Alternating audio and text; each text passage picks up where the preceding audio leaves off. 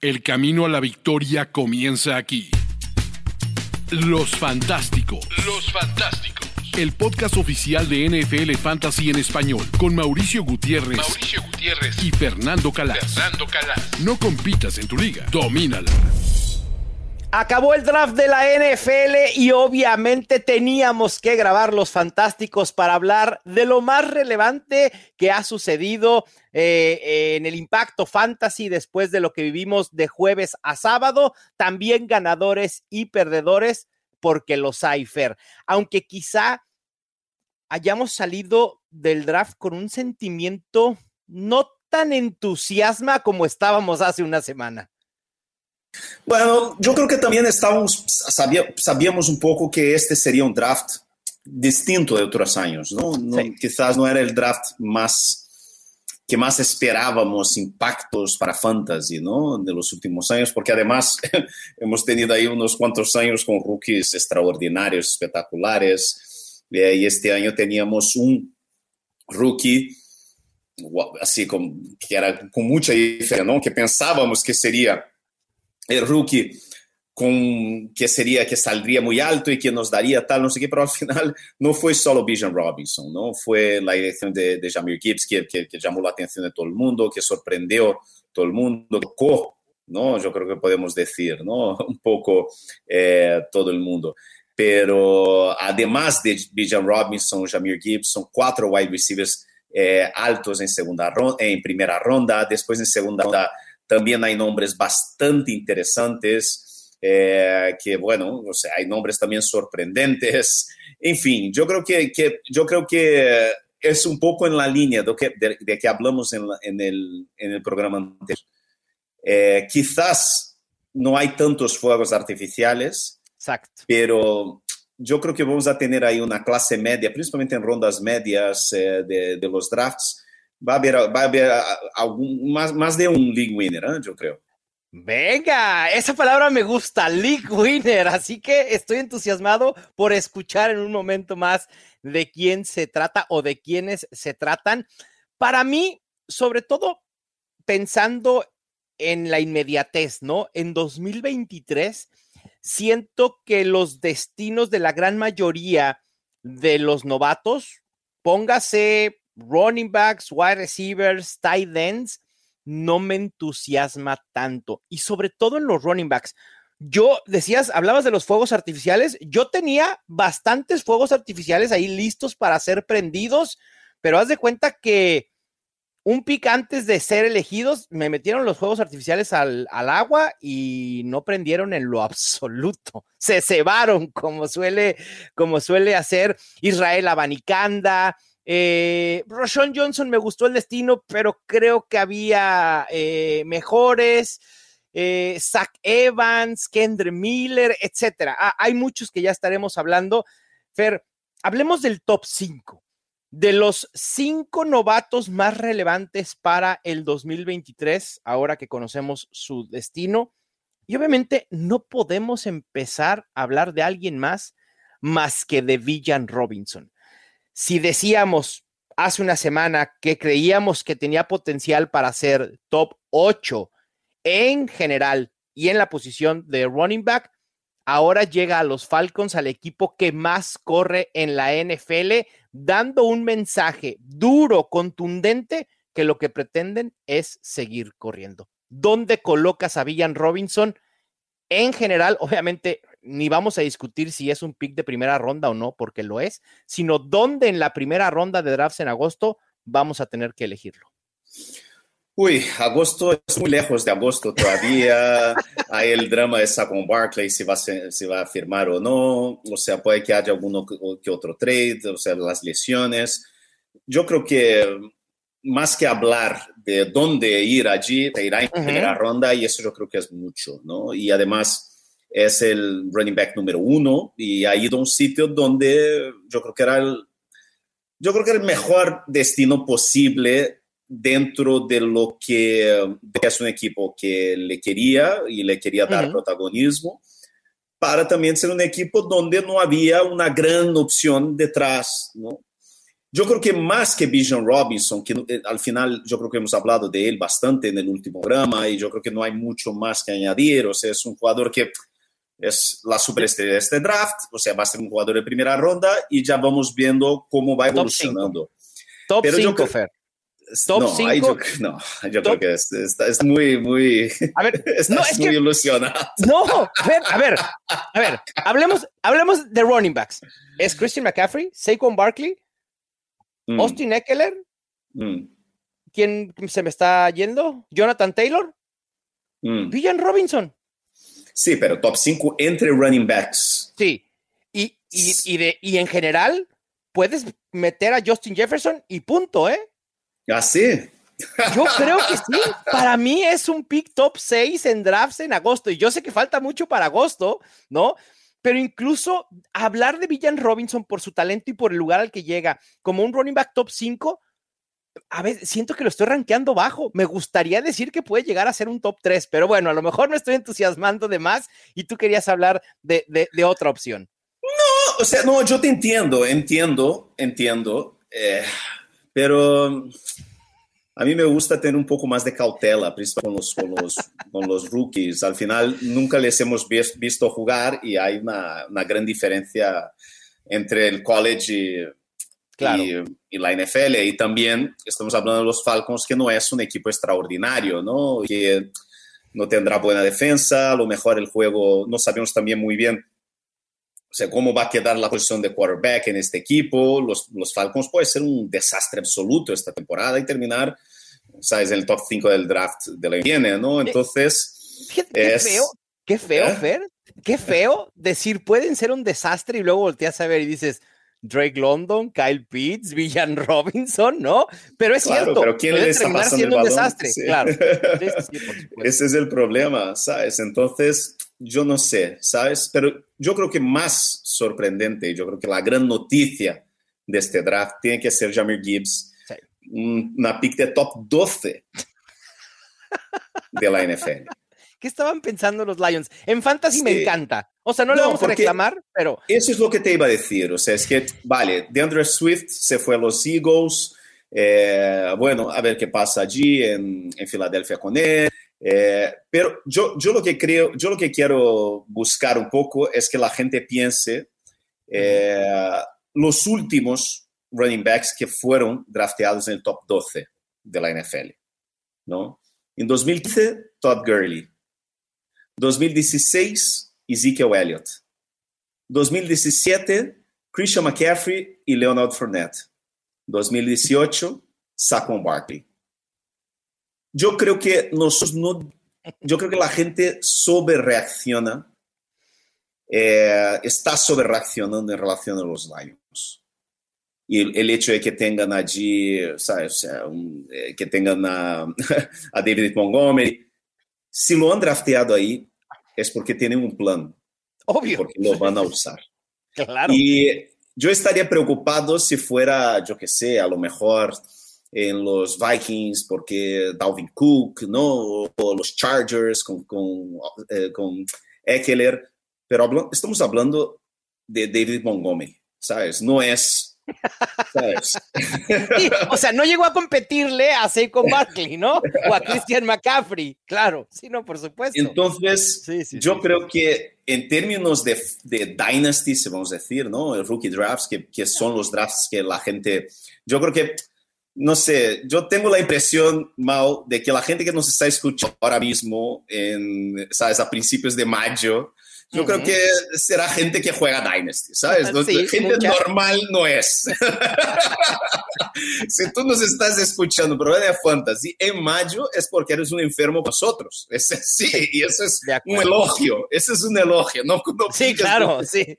No, lo tomen mal, tómenlo como elogio. Te doy las gracias, te quiero mucho y eres uno de los nuestros, porque es así. Aquí estamos tú y yo, ¿sabes? Grabando el podcast en un día festivo con, yo qué sé, 10 horas de, diferencia horaria, faltando todavía seis meses para la temporada, porque es así, porque nos encanta y porque el fantasy tiene distintas caras, distintos eh, matices, que jugar fantasy en mayo y hacer rookie drafts te hace mejor jugador de fantasy en season long.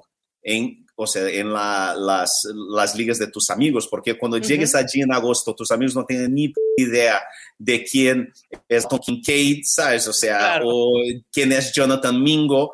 Tú vas a llegar a destrozar, porque Jonathan Mingo es un fenómeno y va a destrozar la temporada este año. Es una gran sorpresa, vamos a hablar de él. Pero Jeremy Gibbs es un poco eso. yo le tengo número dos en, en, en general en los rookie drafts por eso, porque es una pick, claro. es, un, es un top 12 del draft y, ha ido a un equipo que quiere correr con el balón, un equipo que va a ser bueno este año, un equipo que va a competir, que va a competir por llegar a los playoffs este año, un equipo que tiene un ADN muy rocoso y muy de trincheras.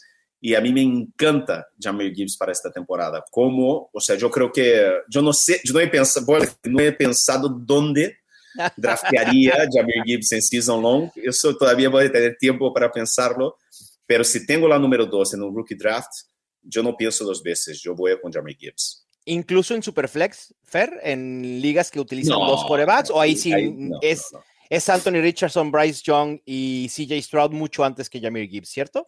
no, ahí yo creo que estamos, hay una discusión. Eh, sí. Yo creo, yo creo que iría con Anthony Richardson. Eh, sí, yo también. Estoy totalmente de acuerdo. Pero en ligas normales de un solo coreback, en Dynasty, Jamir Gibbs es el número dos. Incluso creo que va a ser el segundo novato que más va a producir esta temporada. Yo estoy contigo. Nadie, absolutamente nadie. Y sobre todo un equipo que lleva una tendencia favorable de lo que hemos visto en los últimos años, ¿no, Fer? Eh, un equipo que quizá sí le podemos decir qué están haciendo, porque le podemos cuestionar ir por un running back, le podemos cuestionar haber ido por el linebacker Jack Campbell tan temprano, teniendo dos picks, parece ser que, que son perdedores del draft, pero al final de cuentas nada de eso nos importa, porque en fantasy lo que nos importa es la producción. Y la mejor correlación que existe en producción fantasy es el volumen y el volumen va precedido en un novato por capital del draft y Jamir Gibbs lo tiene por completo al haber sido un top 12. Hay que recordar, añadieron a Sam Laporta, ¿no? Que también estaremos hablando de él, pero Jameson, Jameson Williams está suspendido por los primeros seis meses, digo, seis, seis eh, semanas de la temporada y ahí Jamir Gibbs va a tener un rol bien importante, va a tener el rol que siempre quisimos que tuviera de Andre Swift es así. Y por eso nos encantaba de Andrew Swift, por la capacidad y por la oportunidad que nunca tuvo. Jamir Gibbs sí la va a tener porque no hay de otra. No, y si tú eres uno de los que en Dynasty compró eh, de Andrew Swift eh, con un descuento, eh, mejor destino imposible, ¿no? Porque al final, o sea, si tiene que salir bien en algún sitio, tiene que ser en los Eagles porque es una franquicia equilibrada, eh, pero bueno, si no salió mal, si no salió bien, en, si salió mal en, los Lions, por algún motivo será. Entonces tampoco yo creo que yo creo que hay ahí un, una eh, euforia alrededor de Andrew, Andrew Swift que yo creo que es muy exagerada, muy exagerada. Creo que sí, hay que tener reserva. Creo que sí sale como un ganador del draft porque le vendrá bien el cambio y como tú dices, mejor destino imposible para él. Eh, creo que en los Eagles van a valorar lo que puede aportar, pero de eso decir que puede ser un running back top 20 me parece mucho. Creo que puede ser un running back 3 alto, intermitente, hasta ahí. Pero sí, yo estaba viendo en los, perdona, Mauro, eh, te, interrumpí, pero yo estaba viendo en, los números de, estos torneos de best, ball que la gente ya, ya está drafteando y ha dado un salto a mitad de cuarta ronda de Andrew Swift. O sea, me parece una locura. Sí, sí, sí, es bastante alto. Hablando de rondas y demás, tú no te quisiste comprometer con Jamir Gibbs. Yo sí, yo sí me voy a comprometer y de una vez te voy a decir dónde lo tengo colocado. A lo mejor no con un número específico, pero para mí, entre corredores para 2023, Jamir Gibbs es un top 15. Y escuchen bien, porque esto se puede descarrilar eventualmente si llegamos al training camp y Jamir Gibbs empezamos a ver que deja un poco de lado a David Montgomery como por talento y capital del draft, puede suceder. A ver, yo no espero que Jamir Gibbs sea un caballo de batalla porque su físico y su perfil de running back no le dan para hacerlo. Pero si podemos empezar a perfilar que pueda tener 15 toques por juego y a lo mejor limitar a David Montgomery a unos 5 u 8 toques, entonces Jamir Gibbs Si eso es lo que empezamos a perfilar, para agosto no me extrañaría que empiece a colarse a principios de primera ronda, finales de segunda ronda en drafts de fantasy football. A mí me parece muy exagerado, pero yo entendería tercera ronda. Yo entendería. Yo creo que, si quieres encontrar a Jamir Gibbs en tercera ronda, Fer, lamento decirte que probablemente lo, vayas a, tener en cero equipos. A lo mejor sí. Bueno, a lo mejor en el que juegas ahí con los de tu cuadra en España, probablemente. Fer, pasando a, otro que se ve muy beneficiado por el lugar al que llega, es el wide receiver Jordan Addison. ¿Te gusta su llegada a los Vikings? Creo que de todos los, los wide receivers que fueron seleccionados en primera ronda, Jackson Smith Jigba que llega a los Seahawks, Quentin Johnston que llega a los Chargers, Cy Flowers que llega a los Ravens y Jordan Addison a los Vikings, creo que es el que más puede producir de inmediato en 2023. Sí, quizás lo que dices tú, ¿no? Un poco, incluso ya vamos a hablar un poco de ganadores o no de, este draft. Entonces yo tengo ahí mi lista de unos cinco ganadores, yo tengo a Jordan Addison, porque exactamente, yo creo que en términos, si vamos a hablar de, de, impacto inmediato, la oportunidad, él es, Addison está lleno un equipo de él, llega inmediatamente para ser el número dos. Por supuesto. Así un equipo equilibrado, un equipo, un ataque bastante prolífico. Yo creo que es, ¿sabes? Como rookie de primera ronda, quizás puedes decir que es eh, el que más potencial tiene para tener un impacto inmediato.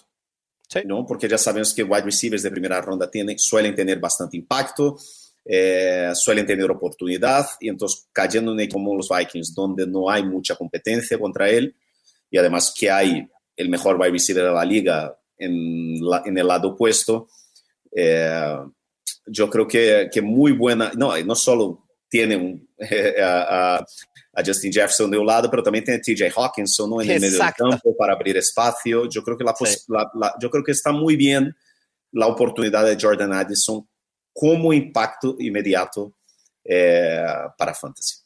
Cuando hablamos de, impacto inmediato, puede tener un rango de posibilidades muy amplio y me gustaría acotarlo para que la gente que nos esté escuchando no se haga falsas expectativas. No estamos esperando que Jordan Addison sea un top 12 y que replique algo como ha hecho llamar Chase T. Higgins o Tyrek Hill y Jalen Waddle.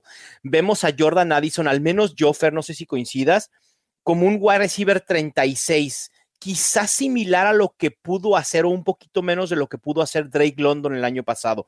Ese más o menos es el rango en el que veo a Jordan Addison. Puede ser, puede ser, quizás más, ¿no? No sé, no sé, no he pensado en este sentido, yo he pensado que yo creo que, no, lo que vuelvo a decir, o sea, claro. estoy pensando ahora mismo mi, mi, mi, ¿cómo te voy a explicar? O sea, el, conflicto mental que tengo ahora mismo es si tengo la número 3 del draft, si drafté a Jordan Addison o Jackson Smith en, o, o, Quentin Johnston, ¿sabes? Yo creo que los tres están más o menos, para mí comparten los tres esta tercera ah. posición. ¿Sabes? En Dynasty. yo en, Dynasty, prefiero, prefiero a Jackson Smith Jigba. Sí, entonces yo estoy un poco en esta, ¿sabes? En este conflicto interno eh, pero yo creo que, por ejemplo, a mí me parece que él era el, el segundo mejor wide receiver de, esta clase, ¿no? Entonces el hecho de que haya ido Addison, sí, antes del draft, ¿no? Entonces el hecho de que la NFL piense más o menos como la comunidad fantasy, piense más o menos como la gente de analytics que hizo durante todo el proceso del draft, eso es muy positivo para él. Y está yendo, vuelvo a decir, a un muy buen destino. De acuerdo. incluso por más que haya incógnitas alrededor de Kirk Cousins, este equipo ha sido muy prolífico en pases de touchdown en las últimas tres temporadas. Es top 8 eh, en esa estadística, así que creo que puede haber eh, volumen para Jordan Addison, para TJ Hawkinson y para Justin Jefferson sin problema.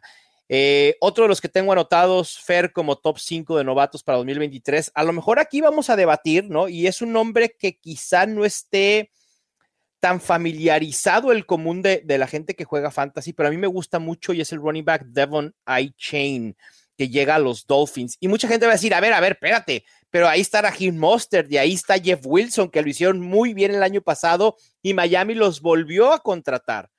Sí, el problema es que Raheem Mostert, pues ya la edad le puede pesar, tiene un historial de lesiones, no estoy diciendo que es propenso a lesionarse, es muy diferente.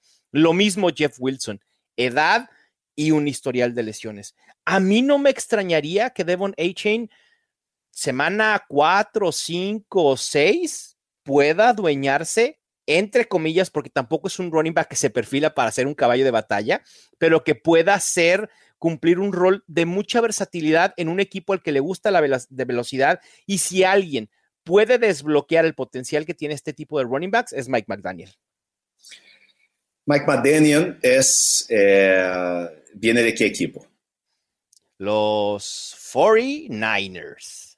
¿Qué hicieron los 49ers en tercera ronda hace dos años? Fueron por, ¿qué running back? Fue Trey Sermon, claro. No, no, ¿me estás diciendo que va a ser un Trey Sermon, Fernando Calá? Yo no, yo lo que estoy diciendo es que... Teníamos muchas esperanzas en Trey Sermon. Yo lo que estoy diciendo es que eh, es el mismo sistema, no es el sistema de ah. Shanahan. Eh, hay dos running backs veteranos muy, acostumbrados y que conocen este sistema de arriba abajo, de lado a otro. Eso sí. Y dos eh, running backs que son dos gladiadores, ¿no? Eso sí. Son dos gladiadores, dos tíos que no están ahí porque les han, les han drafteado alto en el draft, es todo lo contrario, ¿no? Tuvieron que ir contra todas, todos, o sea, los, las previsiones, ¿no? Para llegar a tener un trabajo en la NFL. Entonces, yo, lo único cosa que digo es que eh, yo a mí, cuando yo lo vi, cuando le vi, oh, los, los Diners, yo le quiero, yo hasta puse un tweet diciendo, yo quiero a Kane en todos los equipos, no sé qué, no sé cuánto, pero después me senté, respiré y dije, calma. Running backs de tercera ronda son una lotería, pueden salir muy bien, pero además están en equipo que tiene un backfield muy poblado y muy poblado de jugadores muy rocosos. Pero rocosos y al final de cuentas también, Fer, yo lo veo también de esta manera que puede ser muy ambiguo, o sea, hay ambigüedad en este backfield, probablemente. yo creo que yo creo que puede que puede que salga muy bien, pero también puede que salga como Trey Simmons. ustedes, no lo están viendo, pero yo estoy intentando con un encendedor prender los fuegos artificiales y Fernando Calas está tirando cubetas de agua encima de los fuegos artificiales. Yo te digo una cosa, yo ahora mismo en mi rookie draft, o sea, para Dynasty, yo yo tengo aquí, hago la cuenta aquí, uno, dos, tres, cuatro, cinco, seis jugadores por delante aquí. A ver, en Dynasty creo que hace sentido porque prefiero a los wide receivers, llámese Safe Flowers, Jordan Addison, Quentin Johnston y Jackson Smith Jigba, que los running backs. Y por eso, a ver, e, y, ese es el tema muy interesante, Fer. A esto me refería con que quizá nos hicieron falta los juegos pirotécnicos los fuegos artificiales. Porque después de Villan Robinson y Jamir Gibbs en la posición del running back, una posición que puede tener impacto desde el día uno, se acabó. Ronda que, equipo que tiene dos running backs muy, muy eficientes. Eso es lo que puedo decir. Son dos jugadores muy eficientes. yo entiendo, entiendo. Y yo creo que va a ser muy probablemente, si su precio no es porque eso suele pasar principalmente cuando lleguemos a la temporada de baseball y de todo eso, estos, estos rookies, además porque, porque será un año que la gente espera, espera, compañeros, ya verás la cantidad de wide receivers que van a salir en las primeras tres, cuatro rondas, va a ser una locura. Entonces, mucha gente va a tener que draftear a running backs en rondas medias y bajas. Entonces, yo creo que el perfil de a quien yo le veo siendo en sexta ronda, tranquilamente y yo me veo sin ninguna Kane en, en mi equipo. Pero a lo mejor draftearlo ahí en octava, novena, décima ronda, yo creo que puede que sea una buena apuesta, ¿no? Principalmente en baseball o, en equipos que tienes que basa por zero running backs. Yo creo que tiene un buen perfil zero running back, ¿no? De estos running back que a lo mejor a partir de la semana 10, 11, justo en los playoffs, se lesiona Monster, tiene un problema ahí físico eh, eh, Wilson y está el chaval ahí, ¿no? debo decir que este running back fair de los Dolphins es quizá el que tengo mayor discrepancia entre mis rankings redraft de, ligas comunes de un año y Dynasty. Porque en Dynasty pondría a Kendre Miller por arriba de él, pondría a Roshon Johnson y probablemente también a Zach Charbonnet. Madre pero no llego, yo no llego a este punto. Es que el panorama, es que el te digo, el panorama es un desastre total. No, pero porque lo que pasa también es que ahora, o sea, yo he hablado de, trade, ahora estamos cambiando un poco, o sea, ahora voy a defender yo a Kane. A Kane tiene un perfil que le gustaba mucho a, al Analytics, a la gente de Analytics, le gustaba mucho. Era un tío que, ¿sabes? O sea, yo qué sé, tenía muy buena pinta de alguna manera, pero bueno, eh, no sé. Eh, ah, es muy ambiguo el tema después de Gypsy. Running backs de tercera ronda, running backs de tercera ronda es difícil, ¿sabes? Difícil. difícil. Sí, Fer, yo no sabía a qué quinto novato agregar, porque insisto, e, el, panorama de verdad eh, eh, es muy, muy gris. Tú agregaste a Quentin Johnston. Ajá. ¿Te entusiasma el feed? ¿Te entusiasma que pueda producir de inmediato a pesar de estar ahí Keenan Allen, Mike Williams, Gerald Everett, el, el, propio Austin Eckler, que asumimos que seguirá en los Chargers de momento, por estar ligado a Justin Herbert? Yo creo que es eso. Yo creo que hay que apostar en, hay que apostar en el talento, ¿no? Cuando drafteas a, un, wide receiver en primera ronda es porque estás apostando por el talento. Y no hay nada mejor para un wide receiver joven que tener un quarterback de élite joven, ¿no?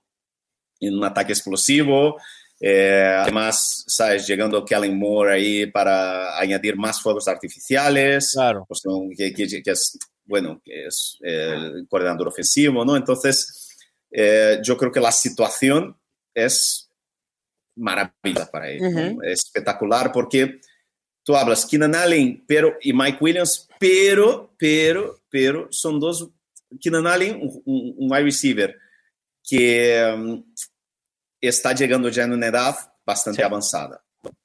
Y Mike Williams, que quizás no es su número uno. Sí, y muy intermitente, por cierto, también quizás no es el número uno. Yo, a mí no me sorprendería nada. Voy a decir aquí una cosa que puede sorprender a la gente. Venga, esas son las cosas que me gustan. Venga, échala, Fer. Yo sí tengo el top 3 del draft y volviendo a lo que estamos hablando, aquel debate que tenía yo dentro de mi cabeza, ¿no? Entre Addison, Smith Jigba o Quintin Johnston. Ok. Para mí, mi tercer jugador en rookie draft de este año es Quentin Johnston, porque yo creo que Johnston tiene el camino abierto más o menos, ¿no? Camino, él tiene, yo le, hay una posibilidad muy grande de que John en su primer año sea el wide receiver número uno de los Chargers.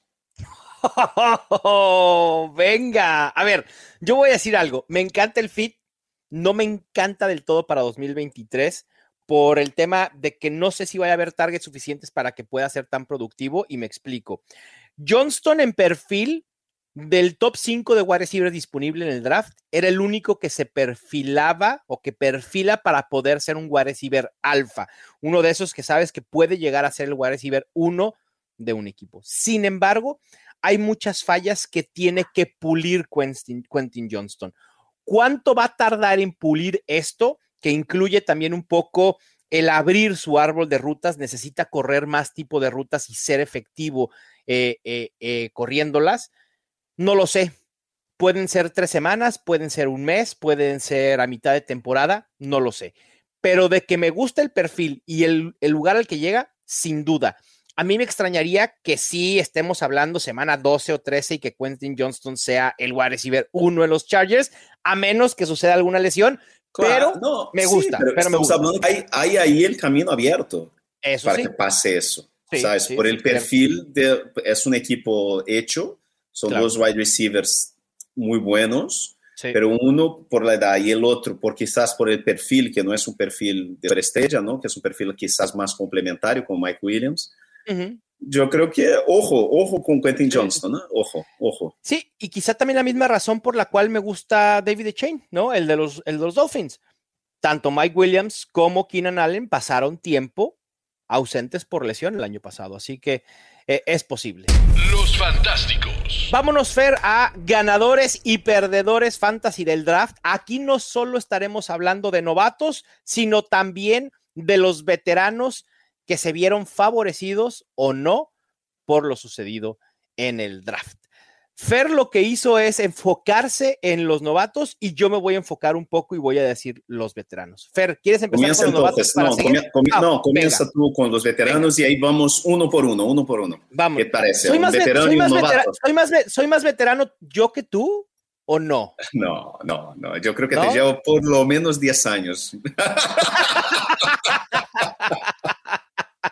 Por lo menos, Mau, tú eres joven. Uno, tú eres uno de 20 y otro de 30, ¿no? O sea, tan tan. Tú eres un joven, tú eres muy joven. Tú, tú, tú emanas energía. Tú aquí me, queriendo me, animar el podcast y yo me, trayendo ahí. Eh, me veo, la verdad es que me, veo de menos edad de la que soy. El pesimismo, tú aquí trayendo la alegría y yo trayendo la tristeza a la gente. Tú queriendo bueno. volar y yo trayendo la gente hacia abajo. Pues ¿Sabes? Sí, se nota que eres el más joven. Bueno, los ganadores entonces, los veteranos, vamos a mandarlos al cielo después de lo que ha sucedido y empiezo con el coreback Gino Smith. ¿Qué coreback? Que viene de su mejor temporada. Imagínate que ahora tiene un arma adicional que para muchos era el mejor wide receiver disponible de esta clase en Jackson Smith Jigba, el mejor recorredor de rutas desde el Perception Reception de Matt Harmon ¿no? Y Gino Smith quizá no sea suficiente para tener un gran, año como el 2022, pero Gino Smith pudiera empezar a estar en la conversación para ser un quarterback top 12 en fantasy después de lo que vimos esta semana.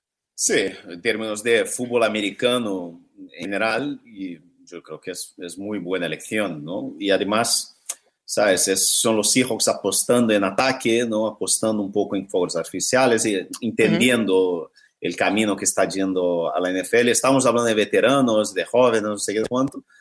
¿Sabes? Estamos hablando ahí del, del, entrenador más veterano de la liga que tiene claro. un alma, un alma juvenil, un alma sí. adolescente que quiere wide receivers, que quiere running backs, que quiere fuegos artificiales. O sea, hay que, hay que, hay que admirar uh, ¿sabes? La juventud sí, sí, de Pete Carroll, ¿sabes? O sea, es un poco eso. De acuerdo. Y si hablábamos de que no hubo juegos, fuegos artificiales o juegos pirotécnicos con los running backs novatos, bueno, los veteranos armaron un fiestón, Fernando Calas, porque salen beneficiados muchísimos, incluyendo a Tony Pollard, Rashad White, de Andre Swift y su cambio a Filadelfia, Ramondre Stevenson en los Patriots, y sí, uno que se temía podía ser cortado, Joe Mixon. Todos estos, quizás salvo de Andre Swift, que creo que vale la pena eh, ponerlo en, en, un grupo aparte, todos, absolutamente todos sus equipos o no añadieron running back o añadieron running back muy tarde en el draft y todos se perfilan para seguir siendo los running backs principales de sus equipos. Tony Pollard, potencial top 8, porque además creo que también lo que hacen los Cowboys es un indicio de que la lesión va por buen camino y podemos ver a Tony Pollard listo en semana 1. Rashad White puede ser un top 24 en los Buccaneers, aunque las dudas en esa ofensiva dan de qué, de qué pensar. Ramondre Stevenson, ni se diga, creo que lo podemos volver a poner en el top 12 y Joe Mixon probablemente por lo menos top 15. Sí, hay, yo no sé, o sea, yo creo que donde hay, hay humo, hay fuego, hay que tener yo todavía no, no, estoy totalmente convencido que los Bengals están eh, totalmente convencidos de que Joe Mixon su, es el futuro de su posición. Uh -huh. Incluso, o sea, yo invito a la gente que, que busque eh, descubrir ¿no? o entender o leer un poco sobre Chase Brown, que es el sí. running back que ellos han drafteado uh -huh. en quinta ronda, ¿sabes? Un tío que era el running back más veterano de, de, este, de, este, de todo este draft, ¿no? Un tío que, bueno, antes del draft eh, tenía muy buen perfil, ¿no? a pesar de la edad. Eh, yo no sé, pero yo creo que es uno, yo, yo tengo la impresión de que Chase Brown en los Bengals, quinta ronda, Mm. Va a ser uno de los, de los rookies que más voy a tener en mis equipos, ¿sabes? Yo tengo esta impresión, que tiene un poco perfil mío, así, ¿sabes? O sea... fuera, fuera de, los, de los top novatos el año pasado, ¿a quién era el que más teníamos nosotros en ligas profundas? ¿Te acuerdas? No, no me acuerdo. Hassan Haskins. Chase Brown es un Hassan Haskins, ¿eh? Para mí, en estos momentos. Es un poco eso, ¿sabes? Pero es lo que dices tú. Eh, porque, por ejemplo, también los, los, Dolphins, los, Cowboys, ¿no? Han pillado a Disfon en sexta ronda, pero Qué historia, ¿no? Esa, Fer. Qué historia. E, ese video, quien no esté al tanto, eh, el papá de Chase Bone es scouting o es el director de scouting de los Dallas Cowboys. Y cuando le dan la noticia que van a elegir a su hijo, bueno, imagínate la cara del señor. Él le pudo hacer la llamada, decirle, ¿te gustaría venir el lunes a trabajar conmigo? Así dijo, pero por supuesto que sí. Fue increíble, de los mejores momentos del draft, sin duda. Sí, Chase Bond me gusta, es versátil, pero no lo veo como una amenaza para Tony Pollard. No, sexta ronda. Es que yo creo yo te digo, yo estaba súper pesimista con Tony Pollard y ahora yo creo que Tony Pollard vuelve a ser eh, los que habrán comprado. Yo creo que no, yo creo imposible comprar Tony Pollard. Eh, no, en Dynasty no, ya no. Ya, ya se cerró la ventana. No, no, yo creo que nunca hubo ventana, porque quien lo tenía no le iba a vender. es el típico jugador que en la teoría te hacía sentido, pero vas a intentar ficharles. Igual intenta vender ahora mismo de, eh, ¿sabes? Derek Henry o, o Dalvin Sí, obvio. Es que es e imposible venderlos, es que es, o comprarlos incluso, ¿no? Porque... En estas teorías conspirativas, Fer, y nuestro productor Luis Obregón nos pudiera decir qué tan cierto es esto, que mucho de lo que se da que, que, que Dallas no va por un running back mucho más completo que Chase Bone, es porque existe la posibilidad que recontraten a Ezekiel Elliott. Lo estoy poniendo, justamente, regresa Zeke. Es una posibilidad, ¿eh? Porque Zeke sigue sin equipo y en un momento dado, si los Cowboys creen que necesitan mayor profundidad en la posición, dice, oye, vienes de regreso, pero con un contrato mucho menor, pudiera, pudiera ser una posibilidad. Obviamente, no lo veamos como una amenaza para Tony Pollard lo claro y, creo que el, mensaje que envían los Cowboys es que Tony Pollard es su running back del futuro y su running back principal por mucho para el 2023, independientemente de a quién hayan elegido en el draft y de si regresa o no Zeke Elliott. Bueno. Pero quienes crean en Zeke Elliott, a lo mejor ahí pudiera abrir una ventana de posibilidad para comprar a Tony Pollard. No lo sé. Sí, sí. Bueno. Pero yo creo que de verdad, ahora hablando de, nuestro, de dos de nuestros favoritos, yo creo que para Ramondre Stevenson y Tony Pollard, uff, es, sí, sí, sí. Ese es el año, ese es el año, tío. es el totalmente, totalmente de acuerdo. Si puedo llevarme a Tony Pollard en primera y Ramondre Stevenson en segunda, vámonos, acumulo wide receivers de tercera a octava y ya a ver después qué hago con corebacks y tight ends. Fer, para agregar a mi lista el tight end Juwan Johnson, de los Saints. Creo que es un sleeper después de la salida de, uno de los Titans principales de los Saints vía trade. Y no, no me estoy refiriendo a Tyson Hill. Así que Juwan Johnson puede salir como, como un ganador y quizá podrá colarse al top 12. En ganadores de novatos, Fer, ¿a quiénes tienes? Sí, o sea, es básicamente los que los han ido a destinos donde pueden tener impacto inmediato, ¿no? yo para mí el número uno es Rashi White, Rashi, perdón, Rashi Wright, Rice, que, o sea, un wide receiver drafteado en segunda ronda por los Chiefs.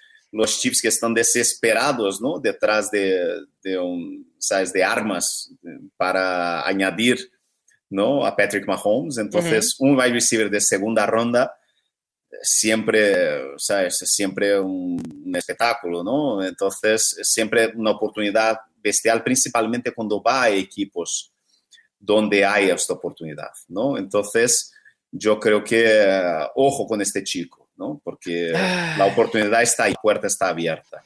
Ahora me eh, va, perdón, perdón, Fer, te voy a interrumpir rápidamente nada más para agregar de Rashid Rice, porque ahora yo voy a ser el que te va a echar el baldazo de agua fría.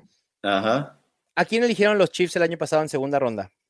Sí, pero yo, yo entiendo, pero eso es una señal de que siguen buscando. Sí, de que no les salió bien el año pasado y, están, están desesperados detrás de un wide receiver. Por eso te digo. La respuesta fue rápida. Sí, o sea, spoiler alert, Fernando Calas no cree en Sky Moore. Ay, no, no, no, no, no. No, no, exacto, Todavía, todavía, todavía está abierta la puerta. Yo lo que digo ah. es que hay ahí la, la puerta abierta alguien tiene que entrar, ¿no? hay una escalera para subir y no sabemos quién va a subir. Sí, pero a lo mejor hay un segurata en esta escalera que se llama Travis Kelsey y dice, no, no, no, no, aquí solo subo yo. quita, cierra la puerta, quita la escalera y no hay más, sí, por supuesto. Sí, sí, ¿Qué, otros, ¿Qué otros ganadores tienes, Fer? Ah, bueno, ya hemos hablado de Jordan Addison, ¿no? Para Minnesota. Eh, yo creo que Dalton Kincaid, ¿no? Eh, que se va a, los Bills, yo creo que es un arma más en el ataque de los Bills. Yo creo que es, sabemos que la transición de Tyrants de la NFL es siempre complicada, pero bueno, o sea, sin esperar, sin mucha expectativa, yo creo que para el chaval, mejor sitio imposible, ¿no? Eh, yo creo que está en la puerta para los, o segunda ronda para los Lions también, vale de eh, Tyrant. Este, este, este, fue un draft histórico para Tyrants, ¿no? O sea, había un, talento bestial disponible. Eh, pero yo creo que el, el, mayor ganador, de alguna manera, de, de todos estos, así, si, si, nos olvidamos un poco del top 5, no sé qué, yo, yo, te, yo, te, voy a, o sea, como hablé de los, eh, antes de los running backs, cuando estaba hablando de Bijan Robinson, Mira quiénes fueron los primeros wide receivers drafteados en segunda ronda en los últimos años. 2018, Cortland Sutton. Ajá. 2019, Debo Samuel. 2020, T. Higgins. 2021, Elijah Moore. 2022, Christian Watson. Y 2023, Jonathan Mingo. Exactamente para un equipo como los Panthers, que necesita también desesperadamente un wide receiver. O sea, la puerta está abierta, hablando de puertas abiertas, ¿no? Sí, no, y la no ah, pero la gente tiene que recordar su primer año, ¿no? Y la Jamur, el problema no fue el talento, fue lo que pasó después, ¿no? Pero su primer año ha sido un league winner, porque además, o sea, al final de la temporada ha ayudado muchísimos equipos, ¿no? Eh, de fantasy. Eh, me ayudó a ganar mi liga, yo me acuerdo perfectamente. Eh, entonces, yo creo que Jonathan Mingo tiene, es también yo tengo la impresión de que va a ser uno de los jugadores que más tendré en mis equipos este año, ¿no? Ese es el league winner que tanto nos querías decir, Fer, Jonathan sí, Para mí sí, sí, sí, sí. Para mí yo creo que yo creo que son dos, eh, son dos, pero el problema es que dónde, dónde vamos a, no sé, o sea, dónde, porque la, la situación es muy mala, ¿no? Estamos hablando, sabes, de un quarterback rookie. Eh, pero Normalmente, Fer, lo hemos mm. visto históricamente, cuando llega un coreback novato, suele beneficiarse o confiar mucho en un wide receiver novato que esté atado a él. no sé por qué sucede, pero, pero a veces así sucede y creo que Jonathan Mingo tiene ahí buena oportunidad. ¿Quieres que te emocione un poco más? No sé si ya lo sabes, pero ah. igual puede emocionarte un poco más. Matt Harmon, que es especialista, analista de fantasy, ah. especialista en wide receivers, Ah. ¿Sabes con quién, sí, con quién compara a Jonathan Mingo? No. Amon Ra Sam Brown. Cuando llegó a la NFL en esa misma situación, cuando no confiábamos mucho y que decíamos, no, Amon Ra Sam Brown, claro que no va a producir su, primera, su primer año, y después empezó a ganarse los targets y fue una bomba fantasy. Jonathan Mingo, quizá no a ese con ese upside de Amon Razan Brown, pero ahí está y Matt Harmon le recuerda totalmente ese proceso de Amon Razan Brown. Así que entusiasmémonos con Jonathan Mingo, uno de mis sleepers favoritos para últimas rondas en ligas redraft. Eh, tú sabes que yo he vendido todo. Yo, no juego ya mucha, mucho Dynasty porque no, me daba tiempo. Entonces yo me he quedado con dos ligas de pago, ¿no? Son, son de dinero eh, de Dynasty. Tengo dos solo. Eh, y las cuido con mucho cariño. Y ambas tenía el 1.5 y en ambas vendí el 1.5. Eh, en una, el 1.5 por una segunda, una tercera y una primera, y en otra el 1.5 por tres segundas rondas. Y en esta de tres segundas tengo seis segundas rondas. Entonces yo creo que en este equipo yo voy a tener, yo qué sé, San Laporta, eh, Jonathan Mingo, Zach Charbonnet, é, claro. Johnson, Rashi é, Rice, Michael, Michael Myers, todos estos que, nos, que van a escapar de, de, de, de primera ronda, yo los voy a pillar en este, en este equipo y sea lo que Dios quiera. Es una base sólida, porque si llegan a pegar tres o cuatro de esos seis, Fer, estás de ¿Cuál es la diferencia, en serio, entre draftear a Jonathan Mingo en segunda ronda y draftear a Zay Flowers en primera? E, en fantasy quizá no exista mucha diferencia. Por eso te estoy diciendo, o sea, yo vuelvo a decir lo que dije. Quizá decir el, el capital del draft, ¿no? Que tú esperas que Say Flowers tenga una mejor carrera y mayor utilización por el capital del draft invertido por el equipo que lo seleccionó, en este caso los Ravens. Pero de ahí en más, me parece que no, no hay mucha diferencia. ¿eh? Sí. De acuerdo. Es, es, un poco eso, ¿sabes? Por eso yo decía, eh, para mí es un año perfecto para acumular. Eh, elecciones de, de segunda y tercera ronda. Los Fantásticos. Pues todo era risa y alegría hasta que toca hablar de los perdedores fantasy del draft. Y bueno, aquí Fer, creo que tenemos dos corredores muy claros que salen como grandes perdedores. El primero es Kenneth Walker, ¿no? Tras la llegada de Zach Charbonnet, porque va a estar ligado a un comité por toda su carrera o por los próximos tres o cuatro años, no hay más. Y Tyler Algier, que aquí el panorama es aún peor, porque Tyler Algier ha perdido totalmente el rol que tenía en Atlanta a pesar de haber sido tan eficiente el año pasado. Villan Robinson es caballo de batalla, 300 toques, sí. todo lo que ya hablamos de él, olvídense de Tyler Algier. Sí, vale que es un jugador que nunca ilusionó mucho, ¿no? Que nunca... Sí. Eh, no. Pero bueno, es lo que es. Sí, de acuerdo. Y también pues agregar al Titan Dawson Knox, por lo que decía Fer, ¿no? La llegada de Dalton Kincaid. Fer, ¿podemos agregar... A Kenneth no, Walker, o sea, el tiempo, ¿no? O sea, en este... es que porque... O sea... Yo creo que los dos, o sea, Charbonnet y Kenneth Walker, los dos salen perdiendo, ¿no? Sí, obvio, por supuesto, claro. Sí, sí, sí, porque además... Los dos salen perdiendo lo, lo obvio y lo, lo, lógico es que esto sea un comité 50-50 eventualmente, 60-40, a veces favoreciendo a uno, otras veces favoreciendo a otro. Kenneth Walker no fue muy eficiente el año pasado, se favoreció cuando tuvo volumen, produjo, pero no fue muy eficiente. Y si a esa ineficiencia le pasó a Najee Harris también en su segundo año, si a esto le agregamos un bajón en volumen, Kenneth Walker pasa de haber podido ser un top 12 a quizá ni siquiera ser un top 20. Pero bueno, en fin.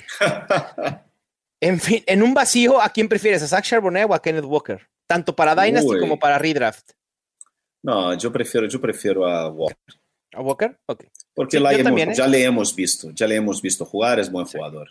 Sí, o sea, yo, yo, siempre voy por, lo, por, los que hemos visto en la NFL, ¿no? Porque al final estamos hablando de, de rookies y, y, o sea, yo que sé, a lo mejor dos tercios de una primera ronda nunca terminan firmando claro. su segundo contrato como superestrellas, ¿no? Entonces, sí. es, eso.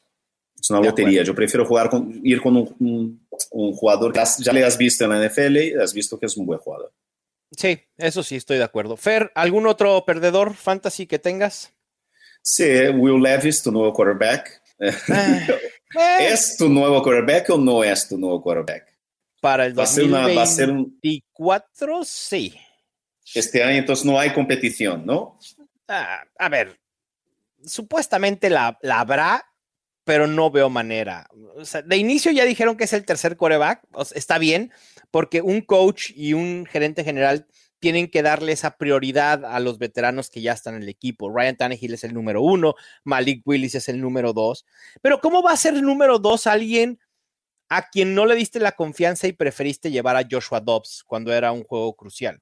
Digo, mucha confianza en Malik Willis no hay para haber hecho eso. Así que eso del 2 es meramente por darle ahí el beneficio de veterano. Y Will Levis es el número 3. Yo no veo una competencia. Eh, creo que Will Levis, y, y lo dijimos durante este proceso, era un proyecto. Will Levis necesitaba tener ese año o medio año en la banca aprender, tipo a lo mejor lo que pasó con Trey Lance, tipo lo que pasó con otros, ¿no? De, de sentarse y esperar. Y vamos a ver qué sucede. ¿Tú sí crees que haya competencia?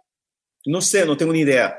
¿Te acuerdas que en el programa anterior yo te pregunté que por qué había tanta, por qué había la idea de CJ Stroud que no iba a ser el número dos, que iba a ser Will Levis? Porque yo no estaba muy al tanto de las noticias, ¿no? de los rumores, pero yo lo que entendía en aquel momento, que fue lo que pasó ante todo el proceso del draft, es de que había muy mal rollo en relación a Will. Por eso me sorprendió tanto las noticias que hemos hablado en el último programa de que Will Levis sería el segundo quarterback, no sé qué, porque me llamó mucho la atención por eso, porque yo estaba escuchando a los especialistas que más me gustan y todos decían lo mismo.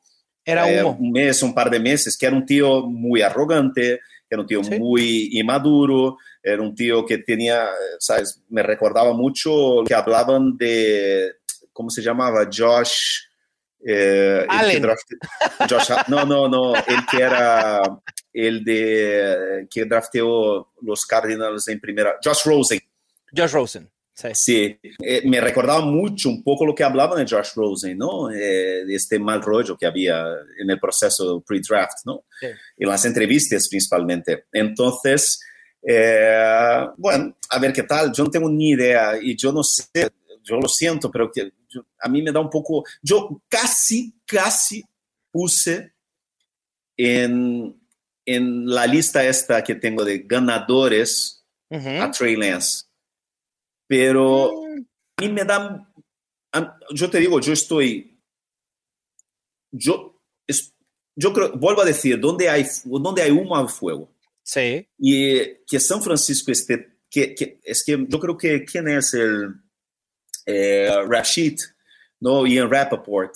Todas uh -huh. las veces que él habla, él habla de que si el draft chart, si todos están sanos, eh, Trey Lance sería ahora, ahora mismo el tercer en el draft chart, después de Arnold.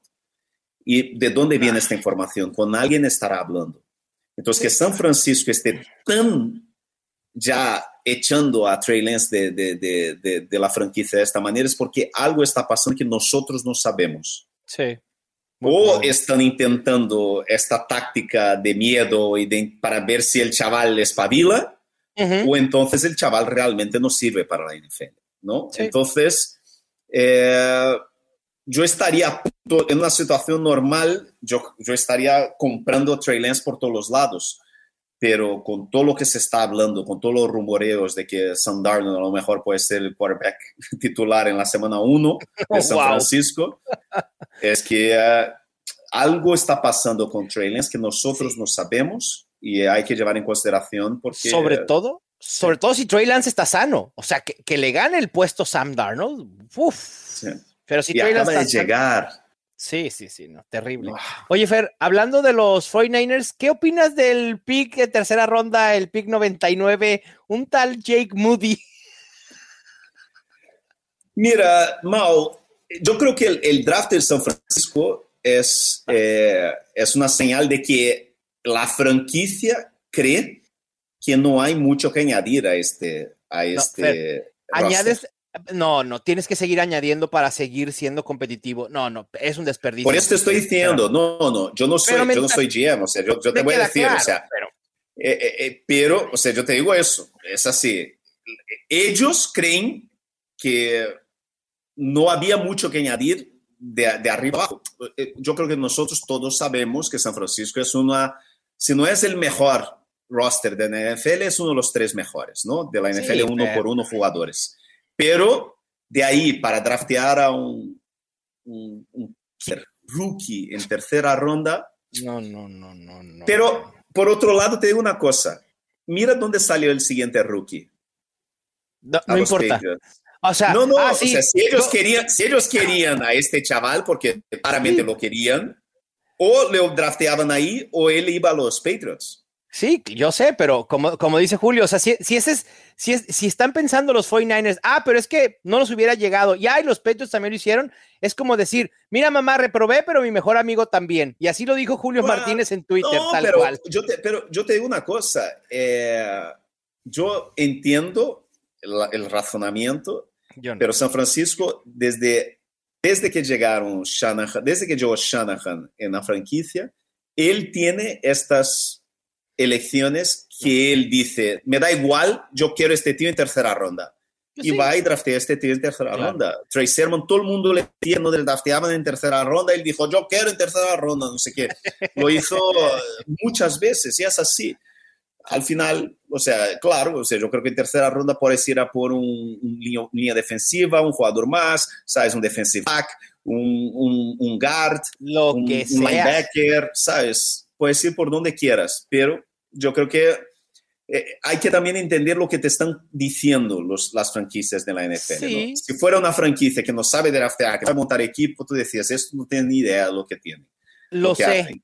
En el caso de San Francisco, yo creo que es un poco eso, es que mira, estos, se, estos creen que el equipo está hecho, que quieren empezar, la, incluso yo creo que eso, si, si le dije a Shanahan, mira, empezamos mañana la temporada, Shanahan Estamos listos. ahora mismo. A mí me parece un, un, un, error tremendo que es injustificable por donde se lo vea. Voy a hacer un... Cuando, este, cuando estemos grabando, muy, muy gorda. Estemos grabando, el, cuando estemos grabando, Mao, eh, nuestro programa de, de, de, de playoffs en enero de 2024 y este chaval eh, marque el, el, el, field goal que dé la victoria a San Francisco, le lleve la Super Bowl. Ajá. ¿Sabes, ¿Sabes qué te voy a decir? ¿Sabes qué te voy a decir? ¿Qué? Fue un error haberlo elegido en tercera ronda. ¿Cómo vas a decirlo? Porque por si es... es... que es por, por valor de posición, no por lo que haga. No podemos estar evaluando de, picks del draft. el kicker, eh, ¿cuánta, o sea, yo, yo, hay un problema en la NFL que tú, o sea, los equipos que no tienen kicker y viven el purgatorio de kickers. Pero es que el kicker lo puedes conseguir en quinta o sexta, Fer, no en tercera yo no lo estoy defendiendo. Yo no, no, yo sé. Nada más simplemente estás queriendo defender si sucede algo en el futuro, porque ya dijiste que me lo vas a echar en cara. Pero bueno, yo voy a decir, sigue siendo un error. Yo ya lo dije. No, y además es otra así cosa. Termine siendo Justin Tucker. No así sabemos. siendo Justin Tucker fue un error. Punto. Para mí. Y no sabemos si va o no. Porque lo eh, decíamos de Roberto Aguayo. De la NFL, claro Sí, no, va, lo mismo decíamos de Roberto Aguayo. no, no sabemos. Hombre, el mejor kicker en la historia del colegial. Pues sí, claro. Pero, llega en la NFL, al final es eso. O sea, yo, yo creo puedo, que. Yo puedo tener un carro listo para, para entrar a la Fórmula 1, Fer. Listo. Y si me dan a elegir, oye, ¿quieres añadir una, una llanta extra para que eventualmente la utilices o una tuerca? Perdón, pero dame la llanta, aunque termine utilizándola la próxima temporada. Pero bueno, cada quien. no, yo te entiendo, pero es tercera ronda. Hay muchos jugadores buenos disponibles Exacto. en tercera ronda para que vayas a un tío que mucha gente cree que no debería ni, ni, ni existir ¿no? en el fútbol americano. Bueno, y ahora lo, lo, lo, que realmente importa, ¿es Jake Moody un kicker top 12 en Fantasy Football para el 2023? Bueno, tiene que ser, ¿no? Tercera ronda, tío. O sea, wow. es que... Capital del draft total. ¿no? mucho capital, mucho nunca, capital. Nunca, nunca pensé cerrar el podcast de los fantásticos post-draft diciendo que tenemos un kicker novato que puede ser top 12 en rankings. Wow. No, top 12 en ¿No? kickers, entre los kickers. Por eso, entre kickers novatos. Claro, digo, entre kickers no, de, de, todo fantasy. ¿Quién es el número uno? O sea, de, no, ¿quién 12. es el número dos después de, de, Tucker? Fer, no sé, no sé de kickers. Yo nomás, hago, de yo, kickers, no, yo, nomás, yo nomás hago los rankings y los publico. Ay, no sé. Buena, a ver, ¿qué son los kickers? ¿Qué son? ¿Qué son los kickers? Mucha gente Entonces, va a decir, nada, no, te ganan hablar... juegos de fantasy, Sí. hombre. ¿Y qué va, qué va, a pasar con DeAndre Hopkins? ¿Qué va a pasar con Ezekiel. Elliott? ¿Qué va a pasar con Will Fournette? Tenemos muchos temas para los próximos programas. ¿eh? Sí, va, pues ya, sí, sí. de Andre Hopkins dijo que él regresa y que no sé por qué, que, que él no sabía por qué se especuló su salida, así que parece que está muy contento de estar de regreso en los Cardinals, que no creo, pero habrá que, que ver qué sucede. Sí, todavía hay piezas, Fer, que se pueden mover, los, los que siguen como agentes libre, libres, también ver si llega en algún momento el corte de Dalvin Cook que se especuló tanto. eh, algún trade de Austin Eckler o Derrick Henry que hoy se ve ya con, con muy pocas posibilidades de que suceda, pero de que habrá información, eso sin duda. Bueno, un placer, Mau. Igual, Fer, te mando un abrazo. Muchísimas gracias a todos. También les mandamos un abrazo. Espero que hayan disfrutado este episodio post-draft. Ya saben, sus league winners, Villan Robinson, Jamir Gibbs, Jonathan Mingo y obviamente el kicker de los 49ers. Esto último fue sarcasmo. Esto fue Los Fantásticos, el podcast oficial de NFL Fantasy en español. Ya tienes todo lo que necesitas para dominar tu liga.